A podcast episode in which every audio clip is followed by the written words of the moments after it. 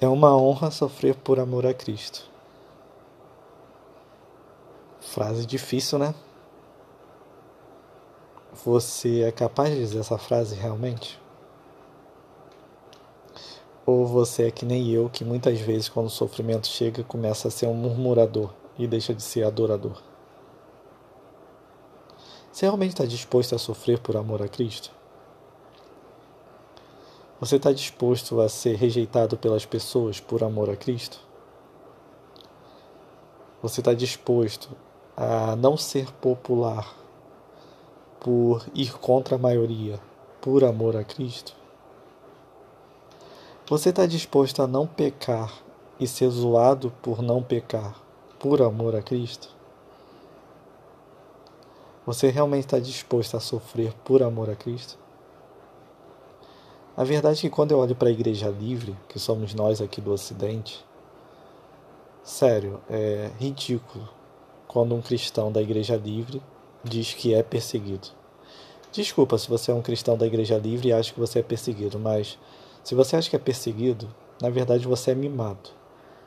Vai ver a missão mais, vai conhecer a história dos mártires, vai conhecer a, o Portas Abertas, aí depois Vê se você vai ter coragem de dizer que você é perseguido. Quando eu olho para a história da igreja, sério, eu me pergunto: será que eu sou cristão? Porque quando eu olho para a igreja primitiva e eu vejo um apóstolo Paulo que recebeu um chamado muito especial de Deus, que eu duvido que qualquer cristão moderno ou da igreja livre aqui do Ocidente gostaria de receber, que é aprender o quanto que vale a pena padecer pelo nome de Cristo. Vai lá em Atos e veja o chamado de Paulo. É exatamente isso. Deus chama Paulo para aprender quanto que vale a pena padecer, sofrer, chorar por amor a Cristo. E depois veja tudo que Paulo sofreu por amor a Cristo. Dos doze apóstolos, um foi Judas, dos outros onze, dez morreram martirizados. Quantos irmãos na igreja perseguida morreram no Coliseu comido por feras, por leões. Outros simplesmente foram queimados vivos para iluminar Roma. Essa igreja primitiva, todo mundo fala, né? Não, nós como igreja devemos ser igual à igreja primitiva. Tá, e se Deus levantar uma perseguição e começarem cristãos serem queimados, você vai continuar sendo crente? Se um Estado Islâmico se levanta aqui no Brasil e faz o que ele fez na Síria, você negaria a Cristo? É muito fácil querer dizer que quer ser igual à igreja é perseguida, mas você quer sofrer o que eles sofriam? Palavra dura, né? Muita gente já está parando de ouvir o áudio, porque você não consegue ouvir um áudio longo, simplesmente para que fale sofrimento. Você quer ouvir uma autoajuda? Porque eu duvido que esse áudio aqui vai ficar popular. Porque as pessoas não querem sofrer, a gente como crente não quer sofrer, a gente quer que Jesus seja um gênio da lâmpada, que nós fazemos uma oração e ele atende os nossos pedidos. Jesus não é gênio da lâmpada. Muitas vezes o que ele tem para nós é uma vida de sofrimento. Se até o final da sua vida Deus dizer, disser não para todas as suas orações, você vai continuar servindo a Ele? Isso é evangelho. Por que, que você serve a Cristo? É pelo que ele pode fazer por você ou é pelo que ele já fez por você? Porque se é pelo que ele pode fazer por você, você é uma noiva interesseira, que quer dar o golpe do baú em Cristo. Agora, se é pelo que ele já fez por você na cruz, você é alguém que realmente o ama. E se for preciso, você vai sofrer pelo, por amor a ele. E eu prego isso não é só para você, não. Eu sou o primeiro que tem que pregar isso. Porque eu sei que eu muitas vezes deixo de ser um adorador para ser murmurador por sofrimentos que nossos irmãos na igreja perseguida achariam ridículos. E eu vou citar aqui algumas histórias de, de irmãos da igreja perseguida. Pastor Mário Freitas, eu vou citar duas histórias que eu ouvi dele. Uma é de um irmão, líder de seminário, que ele simplesmente vai na polícia e para que os seminaristas não sejam torturados, ele marca uma hora com a polícia para ser torturado. Para que o seminário continue existindo e os seminaristas não sejam torturados, ou seja, ele é torturado no lugar dos seminaristas. Você imagina algum cristão no Brasil fazendo isso? Na igreja perseguida estão fazendo. E nós ainda achamos que somos a igreja que vai mudar o mundo, né? Sério, nós cristãos brasileiros somos ridículos. Enfim. E outra história de uma jovem chinesa, de uma aldeia, que toda vez que um pastor era ordenado, algumas semanas depois ele era morto. Então nenhum homem queria mais assumir a igreja e ela resolveu assumir.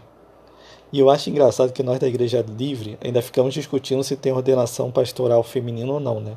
Porque igreja perseguida não tem tempo para ficar discutindo essas coisas. Eles estão sendo perseguidos, então quem pode assumir a igreja vai assumir e vai liderar a igreja. Aqui a gente vai pensando: ah, não, será que as mulheres podem liderar a igreja? Então, continuando a história, essa pastora, você que é contra a ordenação feminina, ela assumiu a igreja, 16 anos. Porque nenhum homem queria assumir, ela subiu muito mais macho que a maioria dos homens que estavam nessa aldeia, né? Porque eles sabiam que seriam mortos. E o pastor Mário Freitas, quando ficou sabendo dessa história, ele virou para ela e falou: Mas você não tem medo de morrer? Ela sorriu, porque, como ele próprio diz, né, toda vez que alguém faz uma pergunta idiota, a gente sorri. Ela sorriu e disse para ele: Eu não tenho medo de morrer, eu tenho medo de desobedecer ao meu Deus. Eu tenho medo de viver como se Cristo tivesse morrido por nada. Quando Deus olha para a sua vida, quando as pessoas olham para a sua vida, será que Cristo morreu por nada? Que frutos você deu nesse último ano?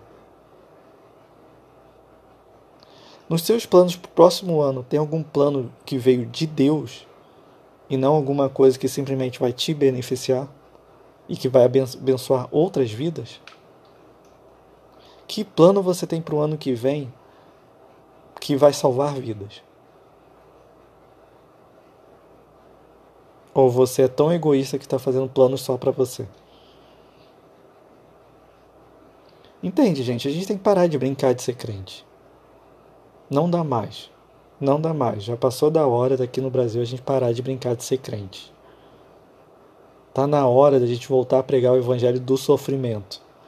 A gente está pregando demais o evangelho de prosperidade, o evangelho de autoajuda, mas o evangelho do sofrimento, o evangelho de pagar o preço da cruz, rarissimamente é pregado.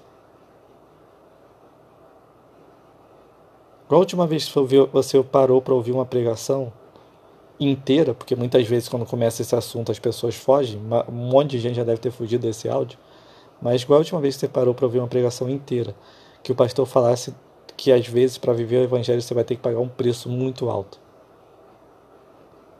É sério, você você deixa de pregar o evangelho porque você acha que a pessoa vai ficar ofendida que está ouvindo? E você se preocupa mais no que essa pessoa pensa a seu respeito do que Cristo pensa a seu respeito?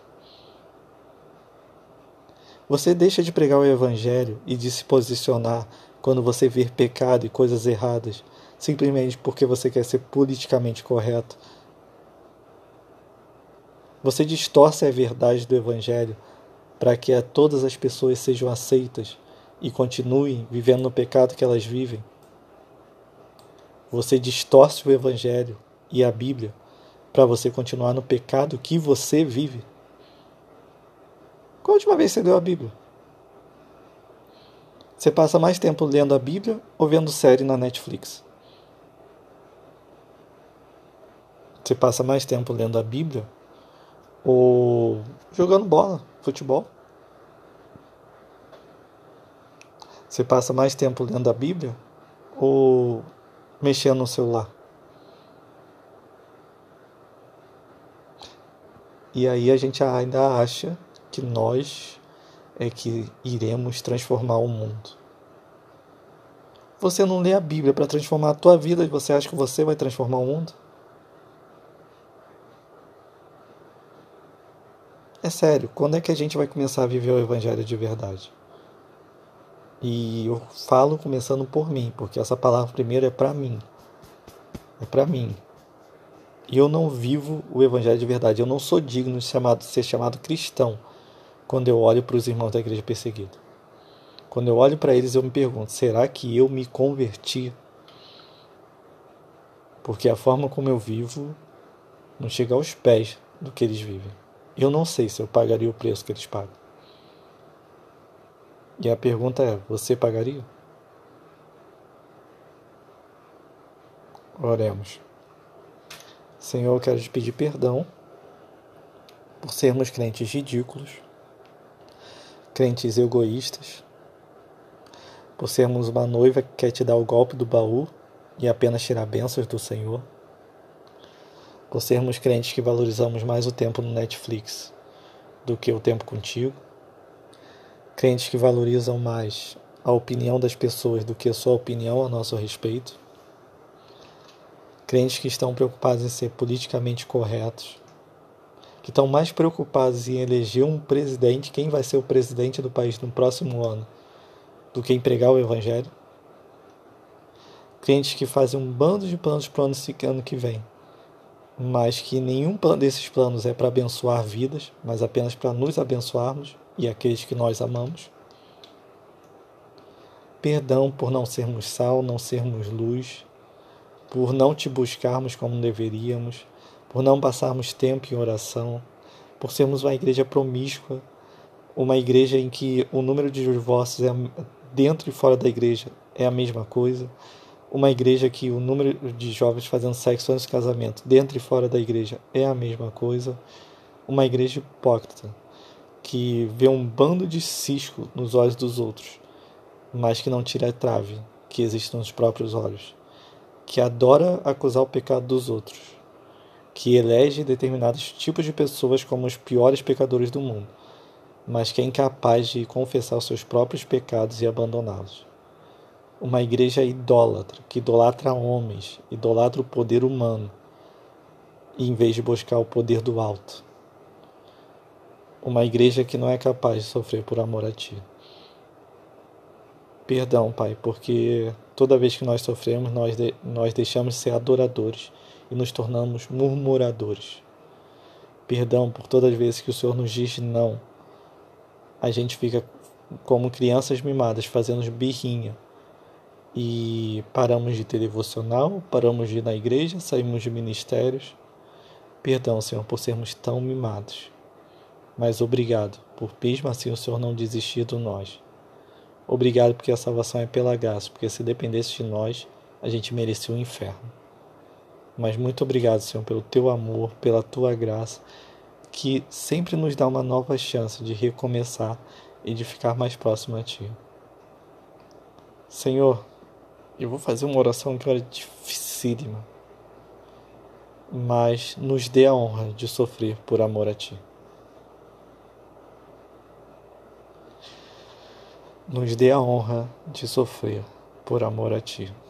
Se você tem coragem e quer viver o Evangelho de verdade, repete essa frase: Senhor, me dê a honra de sofrer por amor a Ti. Amém. Palavra difícil, oração que dá medo, mas Desde ser um crente ridículo. E no final desse áudio, vai pro quarto. Tenha vida com Deus. Não depende de podcastzinho, não, de videozinho e canalzinho da internet, não, para ter vida com Deus. Vai pro quarto. Se não quiser ouvir mais meus podcasts, não tem problema.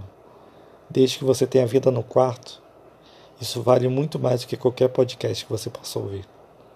Então, só vai pro quarto tenha o seu momento com Deus. E que Ele tenha misericórdia de nós, por sermos tão crentes tão ridículos.